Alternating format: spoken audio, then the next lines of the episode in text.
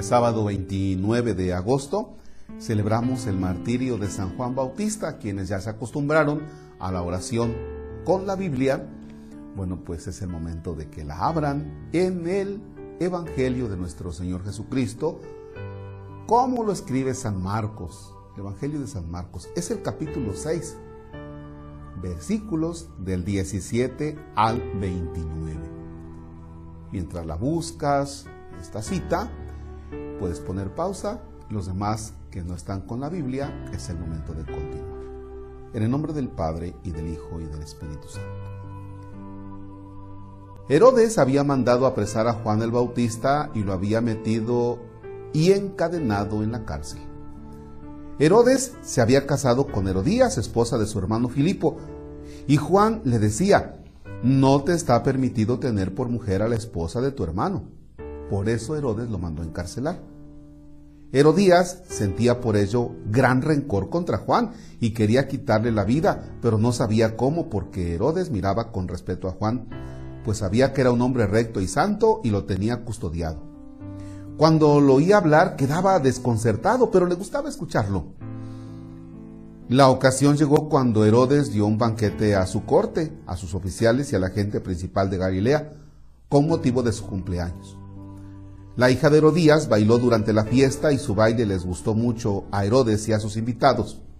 El rey le dijo entonces a la joven, pídeme lo que quieras y yo te lo daré.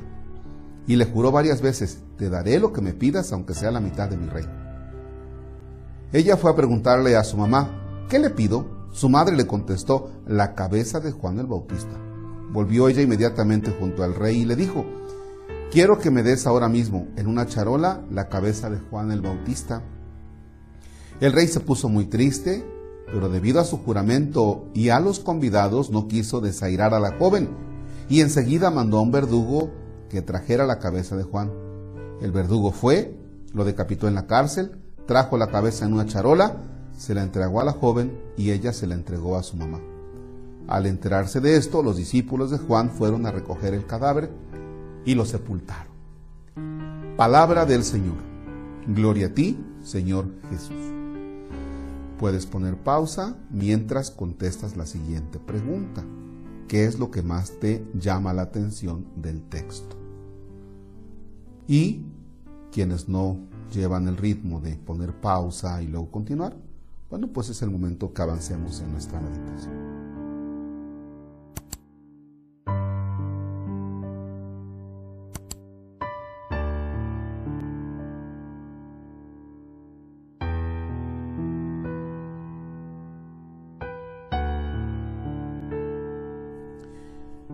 ¿Cuál es la razón por la que Herodes no quiere a Juan?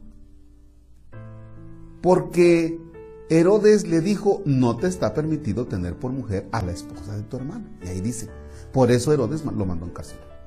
¿Ya? Lo que estaba diciendo Juan, ¿estaba bien? Claro que estaba bien. Recordemos que Juan es un profeta. Y entonces debe puntualizar lo que está mal, le guste o no a, Herodes. En eso consiste el ser profeta. Juan se hubiera callado, ¿verdad? Tranquilamente para llevar la fiesta en paz. Fíjense, Juan se hubiera callado para llevar la fiesta en paz. Bueno, eso es lo que hace mucho daño en la vida de familia, eso es lo que hace mucho daño en la vida de la iglesia, es lo que hace mucho daño en nuestro país, cuando nosotros viendo algunas cosas somos cómplices para no echarnos a las personas encima. Si vemos que el padre Marcos está mal, eh, no vamos y con caridad decimos, padre, ¿me permite usted dos minutitos? Sí. Oiga, fíjese que yo creo que en esto está usted mal. Por esto, por esto, por esto. Y se lo digo no con la finalidad de incomodarlo, ni de fregarlo, ¿ya? Y antes de que yo lo saque en las redes, en Facebook o una cadena en WhatsApp, pues se lo quiero decir a usted porque lo quiero. Pero no, a veces preferimos o callar o preferimos echarlo en las redes, ¿verdad? ¿Y qué pasa cuando tú no hablas con tu hijo, cuando tú no hablas con tu hija, cuando tú no hablas con tu papá, con tu mamá, con tu vecino? ¿Qué pasa cuando tú no hablas con tu presidente municipal, con el policía, con tus amigos? ¿Qué pasa?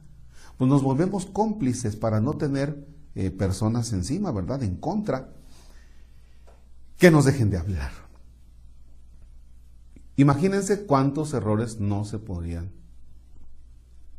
evitar. ¿Cuántas, cuántos problemas no podríamos evitar? ¿A partir de qué? A partir de que con caridad le digamos al otro lo que está mal. ¿Ya? ¿Cuál es el, cuál es el resultado de que tú le digas algo a una persona? Pues el odio. O sea, hay personas que no aguantan, ¿no? Como el caso de Herodes, no aguantó y lo encarceló. O sea, le hubiera dicho a, le hubiera dicho a Juan, sí, tienes razón, sí. Y déjame ver cómo soluciono esto. O sea, ya esta mujercita ya se me metió y ahora a ver cómo me ¿no? No, lo encarceló y siguió su vida normal. Pregunta, vamos a hacer una pregunta y, le vamos a poner pausa, los que tienen tiempo le pueden poner pausa al video o al audio. Y la pregunta es, ¿tú le has dicho algo a una persona cuando está mal, pero se lo has dicho con caridad? ¿Ya? Esa es la pregunta que puedes meditar. Y cuando estés listo, vas a responder la siguiente. Si alguien a ti te señala un errorcillo, ¿Aguantas? ¿O eres de los que se levantan y se van y dicen, déjame a mí, ¿qué, te interesa a ti mi vida? Déjame. ¿Aguantas? ¿Aguantas que te digan algo? ¿Eres maduro? O, a la persona le vas a tener odio como el caso de Herodes con Juan y lo vas a encarcelar. Encarcelar me refiero, es, no te hablo o te bloqueo de mi teléfono, ya no me vas a hablar. ¿Aguantas que alguien te diga algo? Y pues, no, no grandes cosas, oye, pues te, quiero decir que pues no le echas ganas a tu trabajo, te quiero decir que eres muy grosero, te quiero decir que eres impuntual, te quiero decir que no eres honesto, te quiero decir que eres injusto. ¿Ya? ¿Aguantas? Ponle pausa y después de un ratito que medites, continuamos.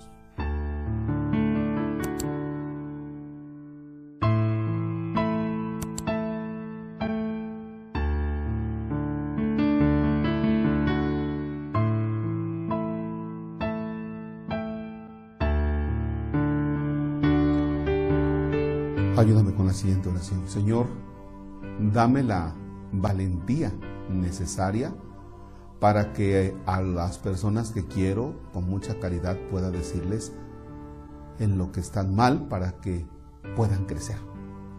Con la finalidad de que crezcan, no con la finalidad de molestar a los demás. Y a mí, Señor, dame también mucha sabiduría dame la capacidad de poder aceptar mis errores, de los que yo me doy cuenta y de aquellos que me señalen las personas que quiero, para poder así crecer en la fe y crecer como persona. Gracias Padre porque tengo mis errores, pero también tengo personas que me quieren y con mucha caridad me las señalan, para que yo pueda avanzar en mi vida. Padre nuestro que estás en el cielo, santificado sea tu nombre. Venga a nosotros tu reino, hágase tu voluntad en la tierra como en el cielo. Danos hoy nuestro pan de cada día. Perdona nuestras ofensas como también nosotros perdonamos a los que nos ofenden. No nos dejes caer en tentación y líbranos del mal. El Señor esté con ustedes. La bendición de Dios Todopoderoso, Padre, Hijo y Espíritu Santo, descienda sobre ustedes y permanezca para siempre. Amén. Bien, pues hemos terminado nuestra oración. Algunos ya se fueron ubicando en los evangelios, Mateo, Marcos, Lucas y Juan. Pero el lunes ojalá se preparen porque será del apóstol San Pablo a los Corintios. Ese será el capítulo 2. Les digo desde ahora para que empiecen a buscar y el lunes estén preparados. Excelente